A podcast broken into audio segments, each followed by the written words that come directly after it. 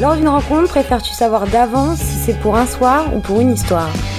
Savoir d'avance, sauf que la plupart du temps, je ne le sais pas. ça me ferait perdre moins de temps. Si c'est quand même mieux de savoir avant. Après, j'ai eu l'exemple avec mon mec actuel, je pensais que ça allait être un coup du soir, finalement ça fait deux ans qu'on est ensemble, donc... euh, Pour aller avec une fille, tu sais jamais ce que tu dois faire. Quoi elle veut, quoi elle veut pas. Je veux emménager avec toi, mais j'ai pas de sexe avec toi. Je crois que c'est une, c'est une mauvaise manière euh, d'approcher les choses. Parce que même quand les partenaires, les deux protagonistes sont d'accord, rien ne garantit que l'avenir vous permettra aussi euh, d'aller plus loin. Et même quand on se met de commun accord, ce sera juste pour un coup d'un soir, ben, on, peut- on peut très bien se recroiser, la vie peut très bien nous remettre euh, en selle et tout, et puis les choses peuvent changer. Plan d'un soir. Enfin, il faut le définir dès le début, ça. Sinon, après, ça fout la merde. Je préfère qu'il y ait un voile sur les choses, donc qu'on sache pas. Et euh, c'est ça qui fait tout le mystère et donc où la passion va commencer à naître.